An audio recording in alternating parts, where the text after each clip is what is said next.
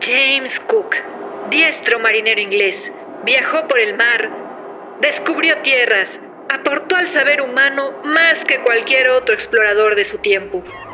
No era un vulgar espadachín. Antes bien, su tranquila seguridad fue la que hizo de él un brillante explorador. En la época de la prosapia familiar, Cooks se elevó por sus propios méritos. Después de ser aprendiz en una tienda, se enroló en la marina y a los dos años ya era capitán.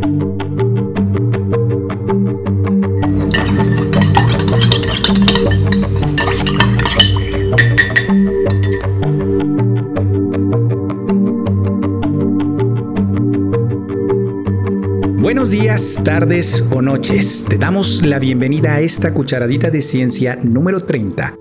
Hoy te contaremos sobre el segundo y tercer viaje del capitán James Cook y la dramática forma en que terminó esta aventura. Yo soy Guillermo Iglesias y es un gusto saludarte ahí, donde estés haciendo lo que estés haciendo. Espero que disfrutes y aprendamos juntos con esta cucharadita. Gracias por escucharnos. ¿Y me acompañan?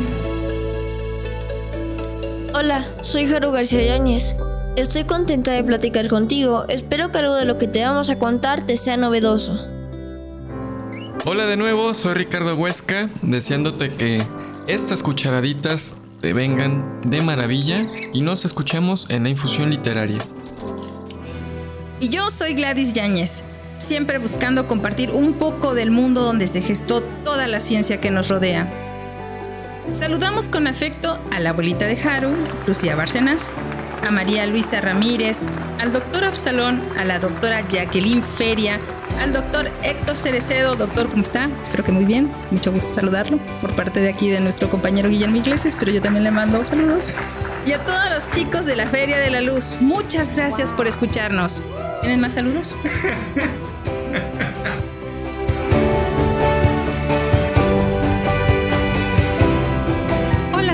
García de Inconsciencia Estudios, donde cada semana sacamos un podcast de reflexión científica sobre el mundo que nos rodea. Bueno, no cada semana, pero lo intentamos. Y aprovecho, aparte de hacerle publicidad a mi podcast, para invitarlos a que conozcan nuestras redes sociales de Cucharaditas de Ciencia, que están en Facebook, Instagram, Twitter, TikTok, YouTube. También nos puedes escribir al correo de cucharaditasdeciencia.gmail.com y tenemos una fabulosa página llamada cucharaditasdeciencia.com.mx. Así que escríbenos y visita nuestras redes.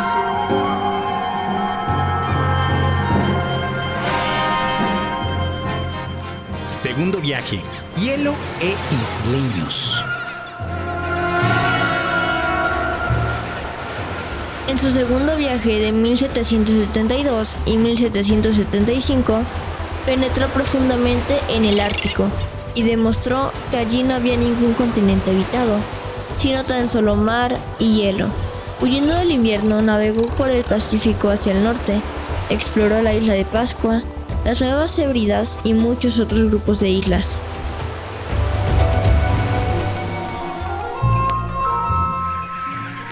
En aguas antárticas del 12 al 30 de diciembre de 1772. Eso me echa que frío.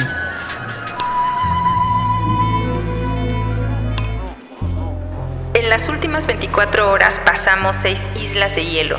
Desde cubierta, algunos avistaron pingüinos, nieve y sellisca todo el tiempo, el termómetro abajo o en el punto de congelación, de modo que nuestras velas y aparejos quedaron tiesos por el hielo. Pasamos otras 18 islas de hielo y vimos más pingüinos, que por cierto solo difieren en pequeñeces de los pingüinos de otras partes del mundo. Sin embargo, caminan por el agua de un modo diferente a todos los demás que conozco. En lugar de nadar como lo hacen otros pájaros, brincan y saltan como algunos peces de otros mares.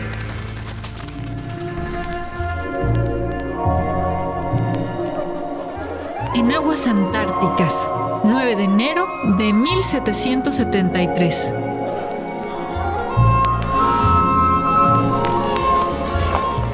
Cuando encontramos trozos de hielo flotando, bajamos nuestros botes y empezamos a embarcarnos tanto que obtuvimos no menos de 15 toneladas de agua fresca. Antes de poder subir a los botes, tuvimos que romperlos con nuestras hachas.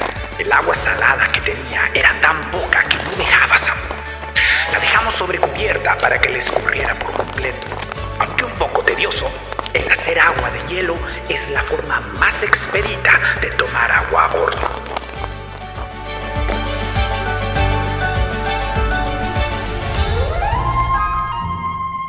Nueva Zelanda, 27 de marzo de 1773.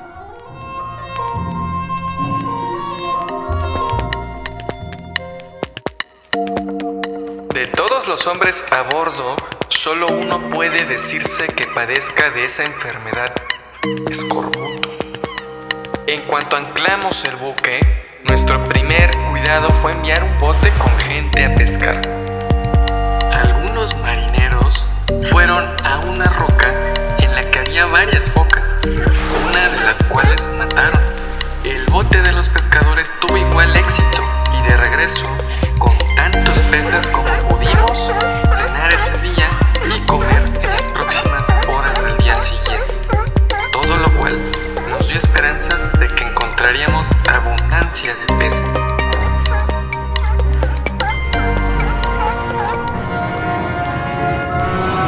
Nuevas Hébridas, 6 de agosto de 1774. Después de soltar el ancla, desembarqué con una fuerte partida de hombres. Pero los isleños armados con dardos, garrotes, ondas, arcos y flechas no se opusieron. Una vez que situamos a nuestros hombres en la bahía, entre los ancianos, telas, medallas, etc., ordené que dos toneles se llenaran con agua de un estanque. Nos obsequiaron cocos, pero no se desprendieron de ninguna de sus armas, que mantuvieron siempre dispuestas. Poco se necesitaba para que nos atacaran. Sin embargo, deben habernos descartado de sus planes, pues poco después de eso se retiraron. Tercer viaje. Haití, Hawái y la muerte.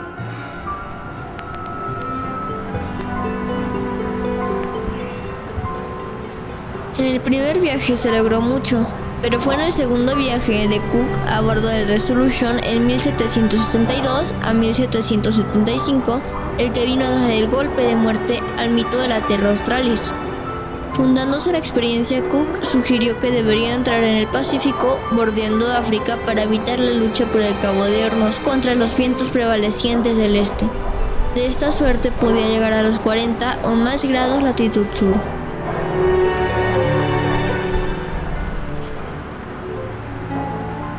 El almirantazgo convino en ello y le ordenó que dejara atrás Ciudad del Cabo y que circunnavegara el globo tan al sur como pudiera. Eso hizo Cook, y aunque importunados continuamente por el hielo, casi todo el viaje se mantuvo hacia los 60 grados, llegando a penetrar el círculo antártico tres veces. Así pues, dice en su informe sobre el viaje, me enorgullezco de que en todos los aspectos se cumplió la finalidad del viaje.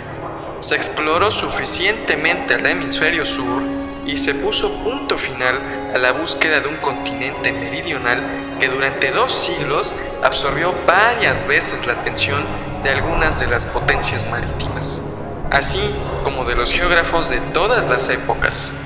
No negaré, antes al contrario, soy de la opinión de que cerca del polo puede haber una gran masa de tierra. La Antártida, ese resto deshabitado y helado de Terra Australis, quedaba por explorar.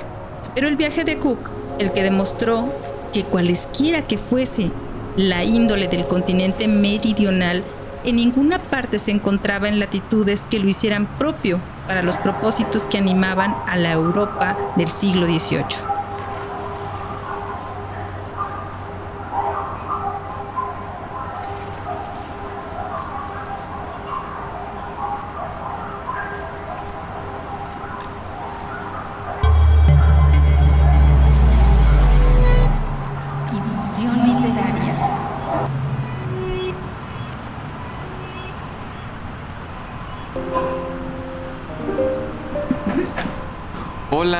Eh, ojalá estés disfrutando de las últimas exploraciones del Capitán Cook.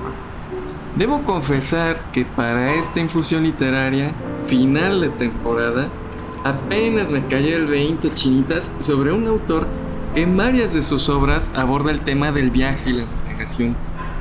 Extraño es el mundo de la literatura, los nombres y los títulos llegan a veces algo tarde como en esta ocasión. Pues insisto, en toda esta temporada sobre la exploración del mundo, olvidé a Álvaro Mutis, escritor colombiano que en su narrativa construye a Macrol el Gavier, un marinero vagabundo, explora las aguas y vive diversas experiencias.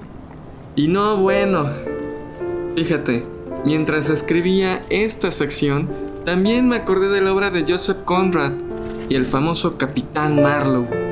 No, no, no, y bueno, mira, ya mejor no le sigo porque van a salir más nombres y es suficientemente tarde. Ahora sí, su servidor navega a la deriva. Y en fin, el texto que te leeré fue escrito por Mutis por allá de 1965, incluido en el poemario Los Trabajos Perdidos.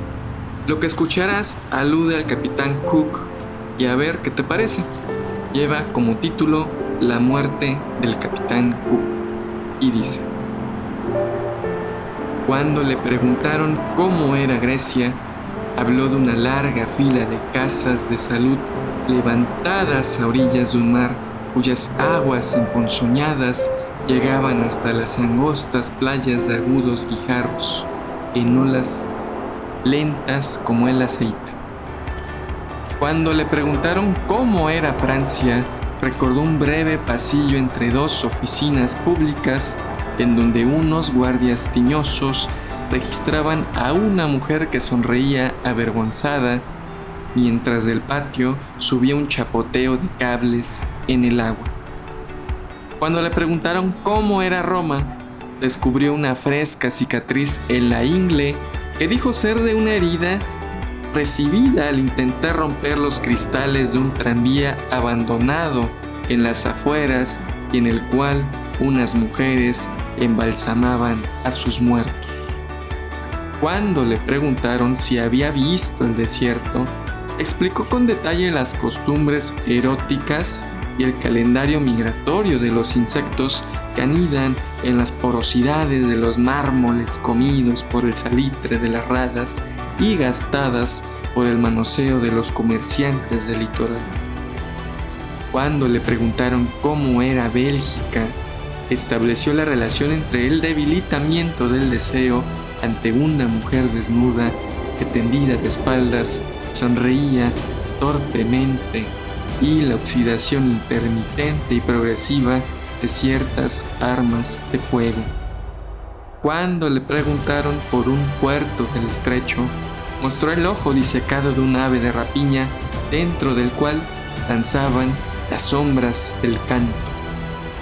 Cuando le preguntaron hasta dónde había ido, respondió que un carguero lo había dejado en Valparaíso para cuidar de una ciega que cantaba en las plazas y decía haber sido deslumbrada por la luz de la Asunción.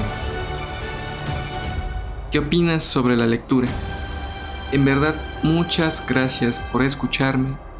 Y mira, prometo encontrar el rumbo para futuros viajes, vas a ver. Te mando un abrazo. Adiós.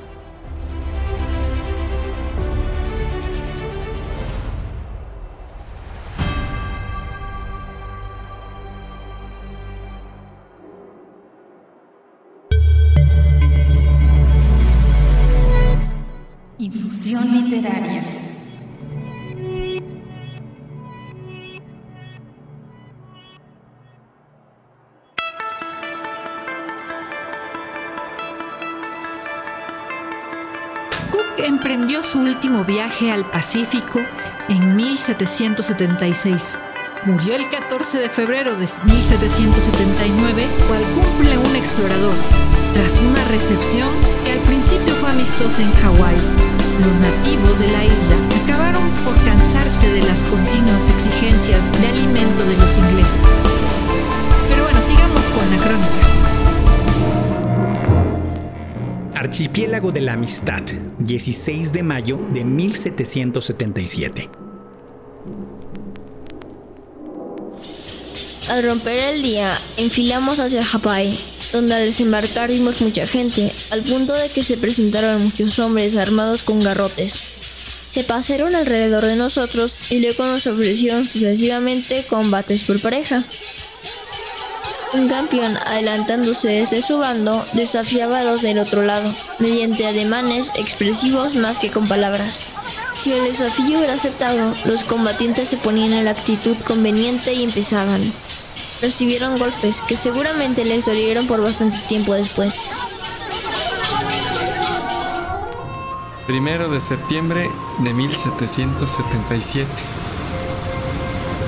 Un hombre iba a ser sacrificado. Era un hombre de edad y de la clase más humilde del pueblo. Por lo común, escogen a delincuentes o bien gente ordinaria, modesta, que no tiene morada fija.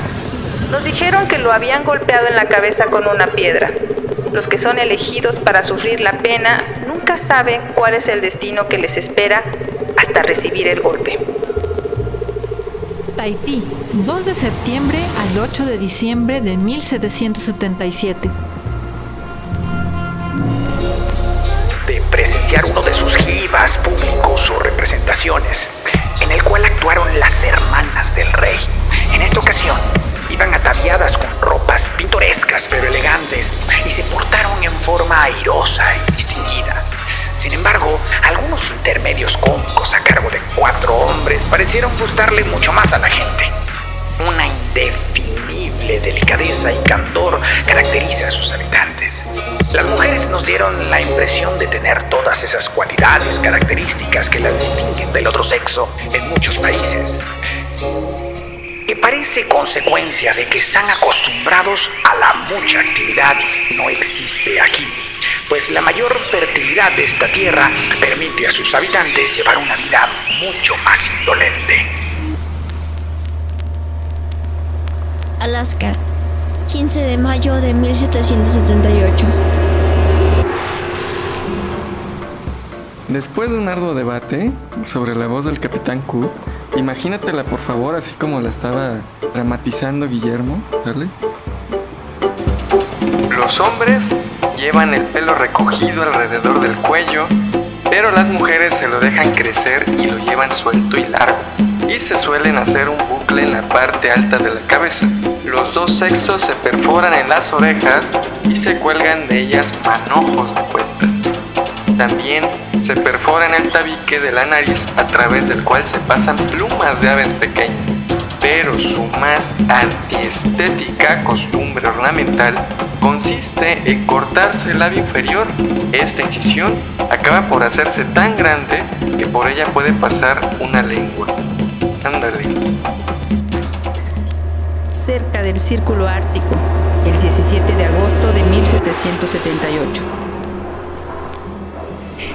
En el hielo había un número increíble de caballos marinos o morsas. Y como necesitábamos provisiones frescas, enviamos los botes. Los vigías, que siempre tienen, despertaron a las que estaban a sus lados cuando se acercó el bote. Y poco después, toda la manada había despertado.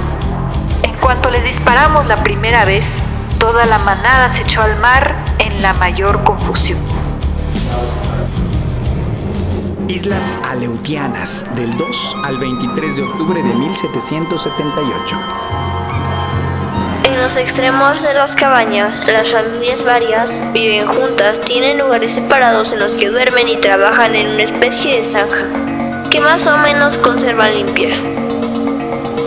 En cambio, la parte de la mitad de la casa común para todas las familias es un depósito de basura. Hawái, 17 de enero de 1779. 11 de la mañana anclamos entre 13 brazas de agua. La bahía a la que los nativos dan el nombre de Caracacoa. Los barcos se llenaron enseguida de nativos y quedamos rodeados por una multitud de canoas. En ninguno de mis viajes había visto tanta gente reunida en un solo lugar. Además de los que se acercaron a nosotros en canoas, toda la orilla estaba llena de espectadores y varios centenares nadaban alrededor del barco como si fueran bancos de peces. Escena tan singular no pudo menos que llamarnos la atención.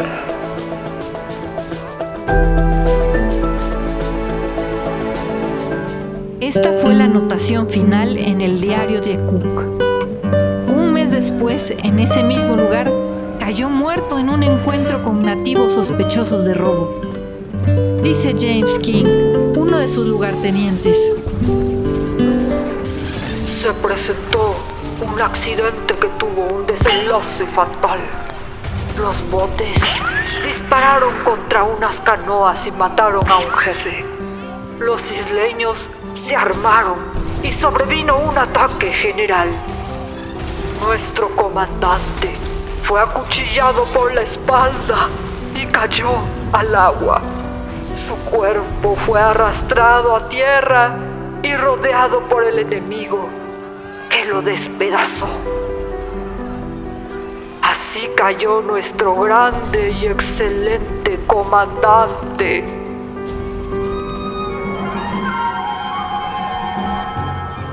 Los irritados hawaianos matan al capitán Cook y, aunque desmembraron su cuerpo, regresan arrepentidos a su funeral en el mar. Los viajes de Cook produjeron informes más dignos de fiar que cualquier otro explorador, debido a la curiosidad de sus observaciones, su cuidado único en aquel entonces por la salud de sus hombres y su notable mezcla de atrevimiento y sangre fría, es el primer ejemplo de una nueva cepa de exploradores científicos. Ciencia se dedicó a desvanecer el mito referente a la obsesión desde la primera edad de la exploración. En el enlace de la vieja exploración con las nuevas, cierra un periodo que empezó con el descubrimiento de un nuevo continente, destruyendo la creencia de otro imaginario. Pues hasta aquí llegamos. Yo soy Haru García Yáñez. Me despido con gusto y tristeza. Con gusto porque nos escuchaste hasta aquí y tristeza por el capitán, con tan trágico final.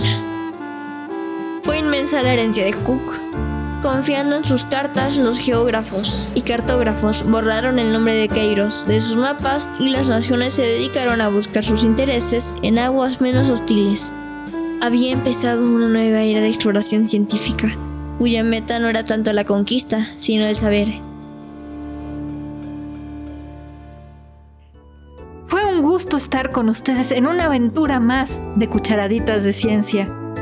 Y aprovecho para invitarlos a que se den un paseo por mi podcast, donde mi compañero Juan Carlos y yo estaremos haciendo reflexiones científicas. Pueden escucharnos como Inconsciencia en Spotify, Google Podcast, Apple Podcast y también nuestra, pueden visitar nuestras redes sociales en Facebook, Twitter e Instagram como Inconsciencia Estudios. ¡Chao! Gracias, gracias de nuevo por escucharnos y por acompañarnos en este cierre de temporada. Gracias en serio por estar aquí. Te recuerdo que puedes encontrarnos como Cucharaditas de Ciencia y puedes escribirnos directamente a cucharaditasdeciencia.gmail.com en la próxima cucharadita, porque no te creas, hay más cucharaditas, haremos un episodio de transición y antes de entrar en el maravilloso mundo de la ciencia en los cuentos, tendremos dos invitados especiales. Bueno, una invitada y un invitado del estudio de tatuajes Studio Tattoo Shop. Platicaremos de la ciencia detrás de los tatuajes y de algunos de los más célebres en la literatura, la ciencia y la historia. Ojalá te guste esta propuesta. Chao. Desde nuestra cabina de grabación en el corazón de Jalapa, Veracruz, México, acompañándote en tu rutina de ejercicio o ayudándote a conciliar el sueño, te abrazamos hasta donde sea que nos estés escuchando. Cuéntanos qué es lo que más te gustó de esta cucharadita. La retroalimentación nos ayuda a crecer, así que quedamos al pendiente de tus comentarios. Escríbenos y dinos qué tema te gustaría oír y con gusto haremos una cucharadita especialmente dedicada para ti. Chao.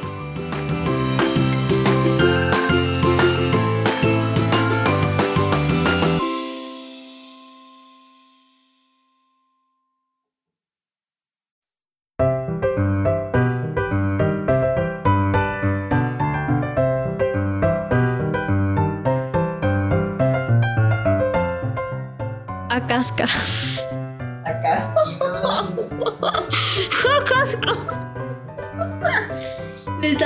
No voy a decir a Casca, Cosco o algo así.